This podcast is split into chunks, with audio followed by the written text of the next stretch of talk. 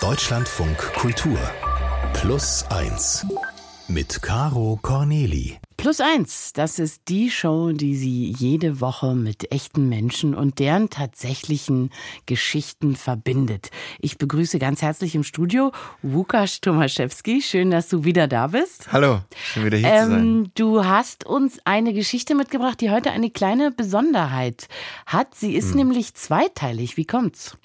Ja, die Geschichte von Akram ist wirklich so komplex. Solch eine lange Fluchtgeschichte von Bagdad über sieben Länder bis nach Dresden, wo er heute lebt, das, da hat einfach die halbe Stunde nicht gereicht. Na, dann fangen wir mal vorne an. Wer ist Akram? Ja, ähm, also es geht um die Flucht eines jungen Mannes aus dem Irak und ich habe Akram vor acht Jahren kennengelernt, am elterlichen Weihnachtstisch tatsächlich. Mein Bruder, der hat seinen Bandkollegen damals einfach mal mitgebracht, weil wir so eine schöne polnische Tradition haben.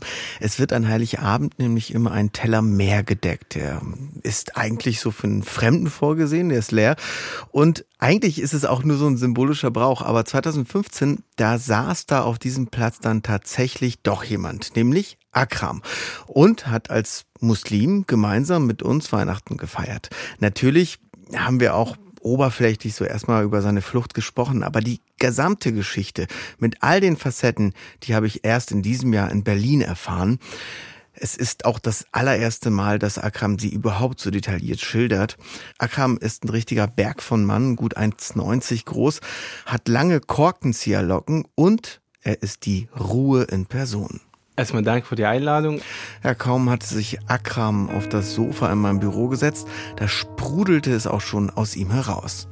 Ich heiße ähm, Akram Yunus Ramadan Mitschmann Essaraj Bauer. Bin 29 Jahre alt. Zum Beruf bin ich Lehrer, Musiklehrer. Sein Leben ist von zwei Dingen geprägt. Musik und Familie. Beides hat er zeitweise verloren. Akrams Geschichte, die beginnt vor 20 Jahren in Bagdad, als das Land vom Diktator Saddam Hussein regiert wird. Er ist gerade mal neun Jahre alt und lebt mit zwei Brüdern, einer Schwester und seinen Eltern in einem ruhigen kleinen Haus in der Vorstadt von Bagdad. Nach der Schule, da führen sie so ein richtiges kleines ruhiges Familienleben. Und an den Wochenenden, da ist der Vater auf der Bühne, auf Hochzeiten, Feiern, Straßenfesten. Im Mittelpunkt steht immer die Musik. Mein Papa ist Musiker. Der hatte uns immer Lieder beigebracht. Er hatte immer uns animiert, Instrumenten auszuprobieren. Ich habe Cello gespielt, mein kleiner Bruder hat Ud gespielt und mein großer Bruder hat Geige gespielt. Das heißt, wir waren eine musikalische Familie und meine kleine Schwester, die ist dann später dazu gekommen, hatte auch Klavier gelernt. Zwei Jahre nach dem 11. September 2003, da greifen die USA den Irak an und besetzen das Land auch. Die Konsequenzen stellen das Leben Akrams auf den Kopf. Das sind so viele Sachen schnell passiert, dass wir halt gemerkt haben, dass die Gesellschaft sich sehr viel geändert hat. Zum Schlimmen tatsächlich. Mhm. Dass meine Baba irgendwie auf einmal gesagt hat, okay, jetzt laufe ich nicht äh, auf unserer Straße mit dem Ud. Die Ud, das ist eine Langhalslaute. Man kennt sie, wenn man sie hört. Ich glaube, das ist das typischste Instrument in der arabischen Welt. Damals war es selbstverständlich. Mein Papa hatte Barti damals gemacht. Er hatte damals Geschichten erzählt, Ud überall mitgebracht. Das war Freude vor allen Menschen. Ach, und dann hat es sich wirklich geändert, dass meine Papa gesagt hat, oh, jetzt wird ein bisschen ähm, die Stimmung gekippt. Jetzt, jetzt muss man wirklich aufpassen, wie ich mit dem Ud umgehe. Es ist nämlich so, dass Musikmachen in der Öffentlichkeit mittlerweile ein richtiges Problem ist. Bisher lebte die irakische Gesellschaft zwar in einer brutalen Diktatur, dafür aber in so einer gewissen Stabilität, könnte man sagen. Die konfessionellen Spannungen zwischen der sunnitischen Minderheit und der schiitischen Mehrheit, die traten nicht so offen zutage. Religiöser Fundamentalismus hatte keinen Platz in der Gesellschaft. Erst nach dem Regimesturz und dem damit entstandenen Machtvakuum gewannen diese politischen Kräfte immer mehr an Einfluss. Die Folgen waren diese Bombenanschläge, an die wir uns noch alle erinnern, die tausende Menschenleben forderten. Religiöse Milizen kämpften gegen die amerikanischen Besatzungssoldaten, aber eben auch gegen laizistische Familien wie die von Akram. Auf einmal spielt die Konfession wieder eine große Rolle. Meine Mama ist Schiiten und meine Papa ist Sunniten. Das hat gar keine Rolle gespielt. Nach der Krieg ist wirklich dann aufgetaucht, okay, es gibt Sunniten und Schiiten und dann gibt es das Problem. Irak stürzt also in einen religiös geprägten Bürgerkrieg und plötzlich muss Akram darauf achten, welche Konfession in einem Stadtviertel dominiert. Dabei kann er bis heute nicht so genau sagen, was er selbst eigentlich ist. Am ehesten Atheist. Akram wächst vom Kind zum Jugendlichen heran und die Sicherheitslage wird immer prekärer. Es ist, als hätten die Amerikaner eine Art Lawine in Gang gesetzt, die Bagdad unter einer Geröllmasse aus Chaos begräbt. Die Stadt wird in gefährliche und sichere Zonen geteilt, bekommt wegen der vielen Bombenanschläge eine sogenannte rote Zone und hinter einer riesigen Mauer die grüne Zone mit Botschaften und Verwaltungsgebäuden. Es war tatsächlich jeden Tag eine Herausforderung zu leben. Die Helikopter, die waren ständig über uns. Also das war auch in unser Viertel auch viele Häuser, die halt kaputt gegangen sind und die Bombe dort. Wir haben das jede Minute das gehört. Ich musste halt immer vom Fenster ausgucken. Panzer, die halt manchmal vor, vor unserer Tür steht und dann manchmal das Rohr so rechts und links gegangen ist und auf einmal stand so vor unserem Zuhause. Und ich habe meine Eltern gesagt, ich habe geschrien, die schießen uns jetzt. Es war wirklich einmal, das so nah den Tod. Entweder sterbst du einfach zu Hause oder halt auf der Straße. Und das war für uns zu Hause zu sterben, ist, glaube ich, immer schön.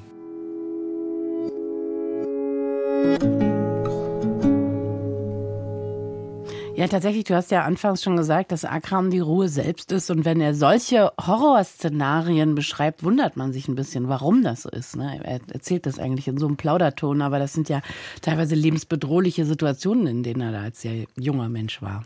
Auf jeden Fall und vor allem das Ende jetzt von dieser Aussage. Entweder du stirbst auf der Straße oder zu Hause und zu Hause. Das heißt, du stirbst auf jeden Fall demnächst. Genau, ja. genau. Und zu Hause sterben ist immer noch schöner als da draußen. Mhm. Also da ist mir auch wirklich äh, die Spucke weggeblieben, als er das gesagt hat. Ja, das Leben von Akram und seiner Familie spielt sich halt immer mehr in den eigenen vier Wänden ab. Deshalb halt auch. Ne? Und das bedeutet aber auch, dass ein regelmäßiges Einkommen fehlt. Es bricht weg. Manchmal gibt es halt tagelang deshalb auch nichts zu essen. Und als es eines Tages dann heißt, dass der Gemüsehändler in der Straße wieder für kurze Zeit geöffnet hat, da rennt Akram einfach los. Bitte immer an der Seite rennen, also nicht in der Mitte, weil dann ist, bist du auffällig. Ich glaube, das war das schnellste Rennen, die ich in meinem Leben gemacht habe, weil ich habe immer Schüsse gehört und ich könnte, ich glaube, Kartoffeln, so glaube ich, fünf oder sechs mitnehmen. Und es war von meinen Eltern, glaube ich, ein, ein Schatz. Trost für diese Familie bietet tatsächlich alleine die Musik. Akram beschreibt es als einzige Therapie in diesen dunklen Zeiten von Krieg und Hunger.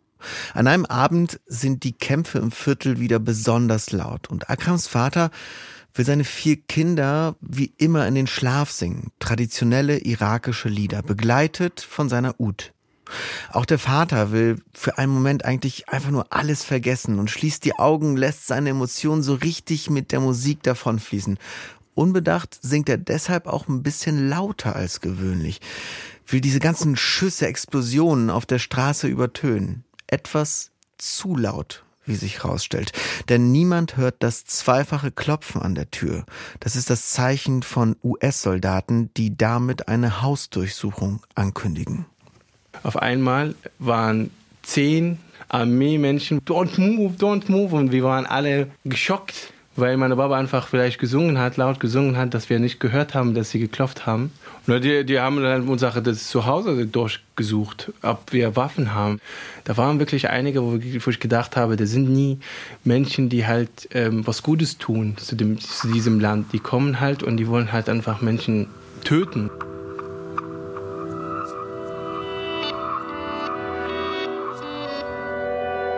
Ja, schräg. Aber wirklich schräg, dass die einfach eindringen auch, oder? Ja, das ist halt nicht das, ähm, der Rechtsstaat, wie wir ihn nee. kennen, sondern nee. es ist einfach Kriegsrecht. Ja. ja. aber in diesem Moment deckt Akram dann auch das allererste Mal, dass Musik vielleicht auch eine Kehrseite haben kann. Ne? Also sie war zu laut. Schließlich hat sie seine Familie ja gerade richtig in Gefahr gebracht. Und dieser Gedanke, der schwingt jetzt auch immer mit, wenn Akram mit seiner Familie Musik macht oder auch hört. Ich habe damals tatsächlich ein Lied gehört und es war danach ein Solo. Es hat mich so beruhigt. Ich habe das Gefühl, dass dieses Instrument ist wie meine Stimme. Ich habe meinen Baba gefragt, was das eigentlich für ein Instrument sein kann und hat mir gesagt, das ist ein Cello und wenn du möchtest, ich kann dir auch zeigen durch meinen Kollegen, der auch Cello spielt. Und da waren wir bei ihm zu Hause, hat das Stück gespielt und habe gesagt, dieses Instrument lerne ich und werde ich alles tun, um professionell zu werden. Ich habe sehr viel gespielt. Es gab Zeiten, wo ich das Essen vergessen habe meine Mama musste dann die ganze Zeit mich erinnern. Es ist reich, ich habe jetzt Kopfschmerzen, weil ich du jetzt acht Stunden oder neun Stunden nur gespielt habe.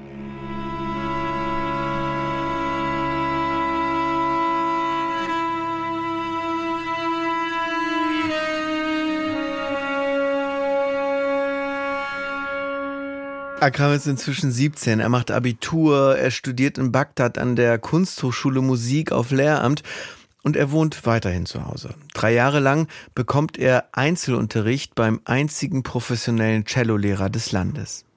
Die anderen Klassikprofis sind nämlich schon längst außer Landes und emigriert. Egal wie schwierig die Lage in Bagdad gerade wieder ist, egal ob der Lehrer gerade wieder einmal knapp einem Bombenanschlag entkommen ist, es wird täglich geübt, geübt und nochmals geübt. Wir haben keine Zeit zu verlieren. Nach zwei Jahren spielt Akram im Jugendsymphonieorchester des Irak. Die Konzerte finden aber im Geheimen statt, organisiert durch Chatgruppen. Zu groß ist einfach die Angst, islamistischen Fundamentalisten zum Opfer zu fallen. Das Orchester wird nach England und auch nach Deutschland eingeladen, nach Bonn, Hamburg und auch Osnabrück. Ja, ich war schon Europa tatsächlich 2012 es gab ähm, einen Moment, wo ich gedacht habe, Mensch, wie toll das ist, dass ich jetzt gerade mit dem Cello auf der Straße laufen kann und alle Menschen freuen sich. Ich habe nie mein Cello offen gezeigt auf der Straße, auf unserem Viertel auf gar keinen Fall. Warum eigentlich nicht? Also es kommt einem so vor, haben die Leute, haben die wirklich den Leuten das, das Musizieren verboten? Dann könnte man ihnen genauso gut verbieten, sich zu verlieben oder sich Geschichten zu erzählen. Mm, also ich bin kein Experte für islamisches Recht, für die Scharia, mhm. aber das hört man ja immer wieder in Afghanistan, auch in der Islamischen Republik Iran. Ähm, dass halt besonders orthodoxe, besonders fanatische ähm, Islamisten wirklich sagen, Musik ist was Böses, man darf keine Musik machen. Und äh, das ist ja auch so krass, wenn man sich überlegt, ne, dieser junge Mann ist dann total glücklich, einfach nur sein Cello stolz auf der Straße tragen zu dürfen, weil er es gar nicht so kennt, weil er zu Hause es immer verstecken muss. Und ein Cello kann man halt nicht wie eine Blockflöte einfach in die Tasche stecken. Akram entdeckt aber natürlich durch diese Tournee eine ganz neue, eine westliche, eine wohlhabende Welt. Die Musik öffnet ihm Türen und auch zu Hause. Er wird sogar in die streng bewachte US-Botschaft in Bagdad eingeladen, darf dort spielen auf einem Leihinstrument des Hauses, denn wie wir gerade schon gesagt haben, zu groß ist einfach die Gefahr, mit einem Cellokasten auf den Straßen Bagdads gesehen zu werden. Irgendwann war ich in der Botschaft und äh, bin zurückgefahren, bin auf der Straße gehalten von Menschen, die sehr konservativ sind und die haben gesagt, was äh, machen sie? So genau, erzähl mal, wir haben einige Informationen, dass sie jetzt mit den Amerikanern jetzt arbeiten. Äh, ich habe versucht, irgendwie kurz zu verhandeln. Ähm, das ist, die Information stimmt nicht überein. Ich mache keine Musik. Ich habe gesagt, das ist alles nicht mein Ding. Die haben gesagt, oh, wir werden das überprüfen. Das heißt, sie haben das Auto voll kaputt gemacht, die ganzen äh, Fensterscheiben. Die Waffe, die war neben meinem Kopf. Die Milizen lassen schließlich von ihm ab und er ruft seinen Vater an, seinen Baba. Verzweifelt fragt er ihn um Rat. Akram soll zu seinem Onkel gehen. Er lebt in der Nähe des Flughafens. Auf gar keinen Fall soll Akram nach Hause kommen. Kurz nach Mitternacht kommt dann sein Vater mit einem kleinen Rucksack und Wechselwäsche, etwas Geld und einem Ticket in der Hand. Türkei. Abflug in drei Stunden. Was du da machst, wissen wir nicht, aber das ist das einzige Möglichkeit, dass wir jetzt haben. Das heißt, fährst du bitte. Ich kenne meinen Baba auch nicht so. Er war sehr kalt, hat mir das Ticket in der Hand gedrückt und sagt, jetzt los.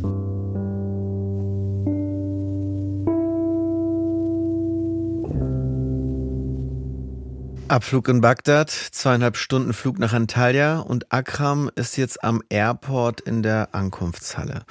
Und du musst dir das so vorstellen. Während Strandurlauber zum Check-in ihres Hotels fahren, sitzt er auf einer Bank und schaut dem Sonnenaufgang zu. Er hat gerade aus seinem Leben ausgecheckt. In dieser Nacht hat er wirklich alles verloren. Sein Instrument, seinen Beruf, sein Zuhause. Selbst in der Beziehung zu seinem geliebten Vater ist irgendwas zu Bruch gegangen. Als sei so plötzlich die dicke C-Seite seines Cellos gerissen. Irreparabel. Peng. Misstraut sein Baba ihm tatsächlich? Warum war er bloß so kalt, fragt er sich. Einerseits hat ihm der Vater ja sein Leben gerettet und andererseits war er so entschieden und auch nüchtern wie noch nie.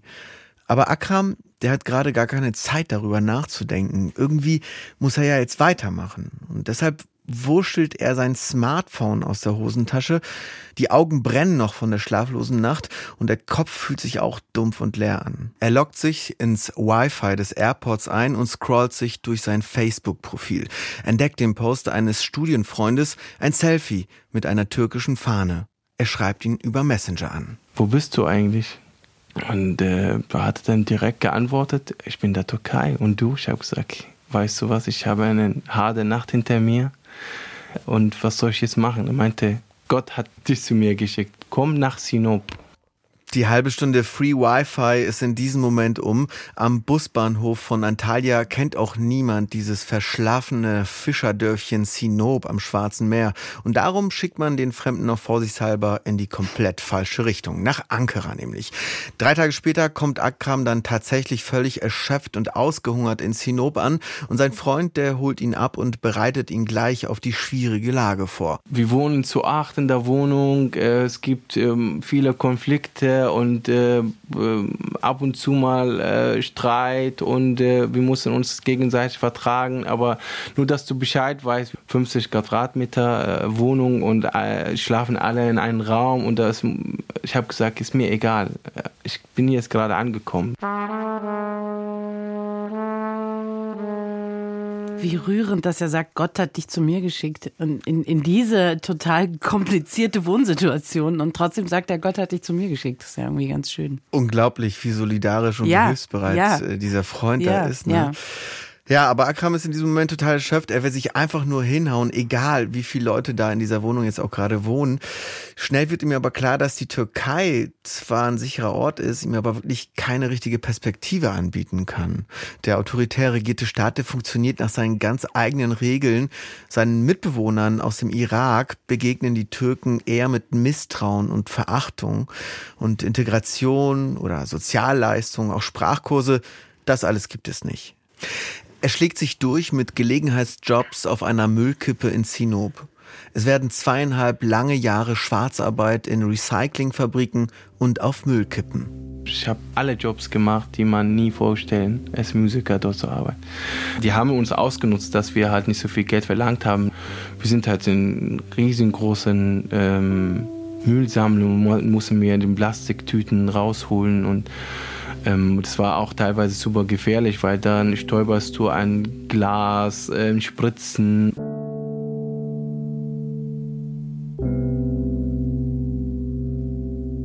Ja, Akrams filigrane Finger, die bisher ja behutsam über den Steg des Cellos gestrichen haben, müssen sich auf einmal auf Grobmotorik umstellen und Müllberger durchwühlen.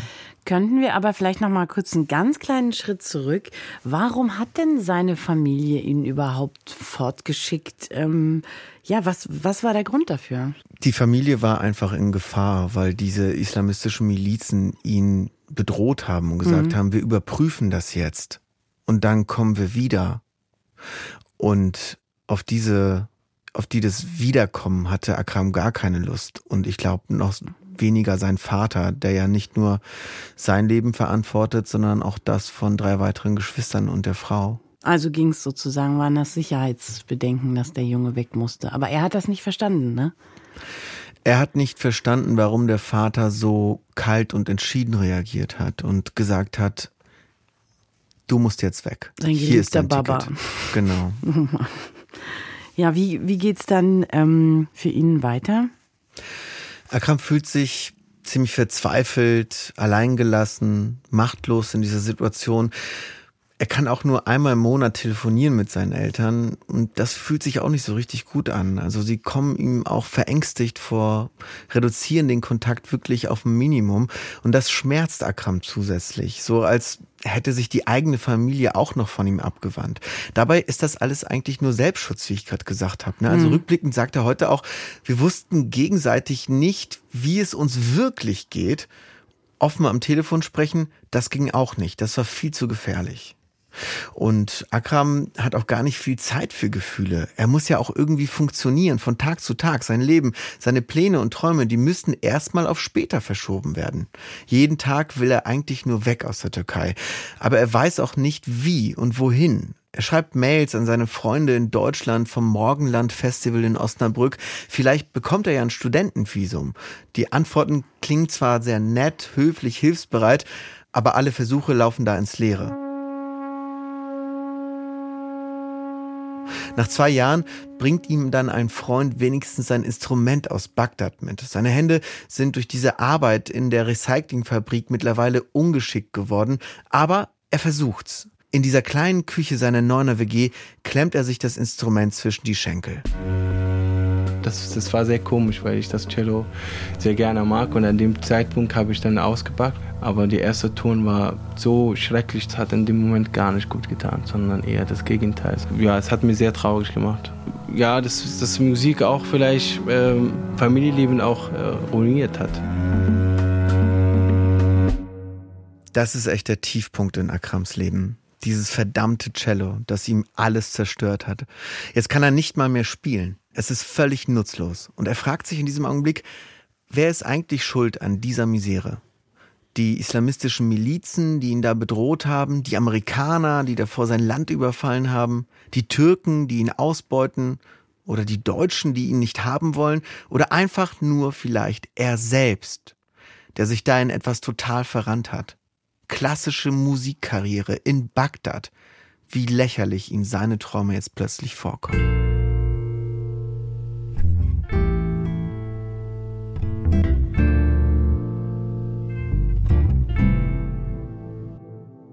Ja, und dass das sehr schmerzhaft und sehr, sehr traurig für ihn ist, das hattest du ähm, gerade schon gesagt. Wo kommt denn dann mal in Akrams Leben wieder so ein bisschen Hoffnung her vielleicht? Ja, wenige Tage nach diesem dunklen Moment in seinem Leben kommt dann plötzlich völlig unerwartet ein Lichtstrahl. An einem trüben Morgen im Sommer 2015 ist das, beim Frühstück, da rutscht sein Mitbewohner nervös auf dem Stuhl hin und her. Er lächelt und dann sprudelt es aus ihm heraus, aber leise und voller Hoffnung. Akram, es gibt einen Weg nach Deutschland. Es gibt einen Weg nach Deutschland, aber der Weg ist richtig schwer und hart. Und entweder sterben wir oder haben wir was geschafft. Ich habe gesagt, weißt du was? Ich komme, aber lass uns vorher vielleicht mehr Informationen wissen. Und er sagt, es gibt keine mehr Informationen. Es gibt einen Zettel. Ich habe den alles aufgeschrieben. Es steht alles drauf, was man tut und muss man das machen. Und in drei Tagen geht los. Es gibt ein Boot, der startet. Ich habe gesagt, es ist ein Witz. Er meinte, ja, okay. Auf diesem besagten Zettel stehen stichpunktartig die wichtigsten Informationen. Kosten für die Schlauchbootfahrt 1600 Euro, Abfahrt des Transporters in Izmir, Datum, Kontakt des Schleusers in der Türkei und auf der griechischen Insel. Gut, denkt sich Akram, dann soll's halt so sein. Mittlerweile ist ihm wirklich jedes Mittel recht. Aber an diesem Zeitpunkt war mir, also auch sogar mein Leben war nicht wichtig, sondern eher das Ziel. Akram fährt also nach Istanbul und verkauft kurzerhand sein Cello in einem Musikladen. Aber sein zusammengekratztes Geld, das reicht nicht für diese Überfahrt. Beim konspirativen Vorbereitungsgespräch in einem Café bietet ihm darum der syrische Schlepper einen Deal an. Er sagt, du passt auf meine Frau und unsere drei Kinder auf diesem Schlauchboot auf und fährst dafür günstiger mit, für nur 1100 Euro. Akram glaubt in diesem Moment keine andere Wahl zu haben. Er gibt sein Wort aufzupassen. Von Istanbul geht's dann auf ein Industriegelände bei Izmir. Das ist der Treffpunkt. Im Morgengrauen, da wird er gemeinsam mit 50 anderen Menschen in einen Transporter gefercht, ohne Sitze, ohne Wasser, ohne Luftzufuhr. Der Fahrer rast durch die Nacht wie ein Besenkter. Einige von Akrams Leidensgenossen, die werden unruhig, schlagen mit ihren Fäusten gegen die Fahrerkabine. Wir haben geschrien nach Hilfe, weil wir auch äh, gemerkt haben, wir kriegen keine Luft mehr. Das veranlasst den Fahrer dazu, noch schneller zu rasen. Wie soll Akram in dieser Situation, fragt man sich, auf eine Frau und ihre drei Kinder aufpassen? Wie kann er für andere Verantwortung übernehmen, wenn er selbst kaum Luft bekommt? Der Wagen bremst, die Schiebetür fliegt auf. Das heißt, kamen wir diesem Feld, äh, sind rausgekommen. Erstmal habe ich geatmet, ausgestiegen und dann auf einmal sind zwei mit Waffen, die haben gesagt, jetzt schnell, ich muss jetzt rennen Schlauchboot ist bereit. Der Schlauchboot war auch äh, teilweise befüllt. Und dann habe ich gesagt, ich steige nicht ein. So viele Menschen drin, dass ich gedacht habe, es, der wird nicht ankommen. Aber die haben gesagt, steigt ein. Ich habe gesagt, nein. Und er hatte wirklich dann mit den Waffen, er hat gesagt, du steigst jetzt ein. Los, auf Türkisch.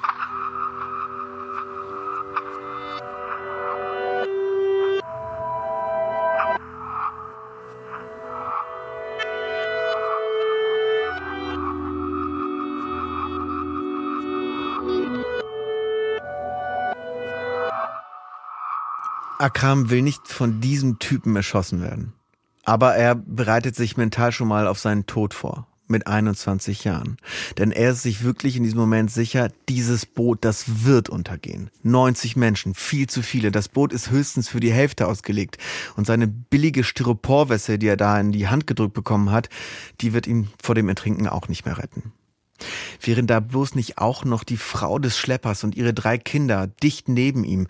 Er ist ja für sie verantwortlich. Er hat sein Wort gegeben. Auf dem Arm trägt sie ihr Baby. Das Mädchen ist fünf und der Junge ist sieben. Das heißt, ich hatte ein Kind in meinem Arm gehabt. Die Frau hatte auch ein Kind gehabt und eine war neben mir wir sind gestartet, aber irgendwann war es so, dass ich eben nur seinen Kopf gesehen habe und das Wasser war bis zum seinen Hals. Der war still. Ich wusste nicht, ob der lebt tatsächlich, weil er nicht bewegt hat. Dann geht der Motor aus ähm, und der Fahrer war so überfordert, weil er gesehen hat, dass wir dass fast alle geheult haben und äh, das Gebet gemacht haben. Und er ist still geblieben. Bis jemand gesagt hat, geh mal an der Seite, ich versuche jetzt gerade, oder hatte die Motor versucht die ganze Zeit, hat so viel probiert und dann auf einmal ging der Motor wirklich wieder. Akram hat auf der gesamten Fahrt in diesem mit Wasser vollgelaufenen Boot eigentlich nur einen Gedanken im Kopf. Wie kann ich es eigentlich anstellen, dass mein lebloser Körper auf dem Meeresgrund bleibt und nicht als aufgedunsene Wasserleiche an einen Mittelmeerstrand gespült wird. Dieses Bild, das will er seinen Eltern unbedingt ersparen. Im Ernstfall will er sich versuchen, am sinkenden Motor festzuhalten. Er soll ihn dann auf den Grund ziehen. Ich weiß nicht, wie wir das gemacht haben, dass wir irgendwo an der Küste gelandet sind. Und äh, eine schreit, dass es Griechenland wäre. Dann haben wir gesehen, dass hinter uns kam die Wache und da mussten wir schnell rennen. Und irgendwann sind die Polizei von allen Seiten gekommen und dann haben die uns zum Gefängnis gebracht. Die Familie konnte raus. Ich habe mein Wort gehalten. Die haben gesagt, alle aus dem Syrien raus, aus dem Irak bleibst du. Und dann saß ich im Gefängnis allein. Alleine. Einsam. Tja, er ist im Gefängnis, aber er lebt. 2015 ermöglichen die EU-Migrationsbehörden Syrern noch die Weiterfahrt. In ihrem Land herrscht schließlich Krieg. Akram hätte sich auch einfach als Syrer ausgeben können, denkt er sich da. Er wollte einfach nur ehrlich sein. Aber auf dieser Flucht muss jeder selbst entscheiden, wie weit einen die Ehrlichkeit bringt. Eine Woche lang wird er eingesperrt bleiben, bis sich dann schließlich auch für ihn die Zellentür öffnet und ein griechischer Soldat mit dem Finger in den Westen zeigt. Dort am Fährhafen geht's weiter für dich. Akrams Odyssee ist noch lange nicht vorbei. Was wirklich ganz erstaunlich ist, du hattest es ja ganz am Anfang gesagt, der Mann ist die Ruhe selbst, obwohl er da auf diesem Boot saß und 21-jährig sich überlegt hat, wie er es schafft, zum Meeresboden zu sinken. Warum glaubst du, ist das so? Warum ist er so resilient angesichts von so viel Gewalt und Stresssituationen auch? Mm, ich glaube ganz ehrlich, das ist einfach seine Persönlichkeit und die passt auch wunderbar zu seinem Instrument, beziehungsweise dieses Instrument passt einfach total gut zu ihm. Ist ein ganz ruhiger, einfühlsamer, ausgeglichener Typ. Und der ist sehr groß, ne, hast du gesagt. Mhm. Wie ein Berg, 1,90 Riesig. Und dann hatte er auch noch, hatte noch so eine Matte ja. von Korkenzieherlocken. Wie war das denn für dich als Akram, der diese Geschichte erzählt hat? Also ich war jetzt tatsächlich ein paar Mal gerade den Tränen nahe. Mhm. Ähm, wie, wie ist das für dich gewesen? Ja, ich gucke da so ein bisschen von oben drauf. Also ich habe ihn ja schon 2015 kennengelernt und dann wirklich wusste ich, da ist eine riesige Geschichte dahinter und dann will ich die kennenlernen. Und das ist meine dritte Geschichte in diesem Jahr für Plus Eins. Und es geht immer um Menschen, die eben nach Deutschland geflohen sind, aus ganz unterschiedlichen Gründen und aus ganz unterschiedlichen Regionen auf dieser Welt. Und sie alle sind gut ausgebildet, hoffen hier auf eine Zukunft und manchen gelingt es und anderen wiederum auch nicht. Ne? Und das hängt einfach von total vielen Faktoren ab.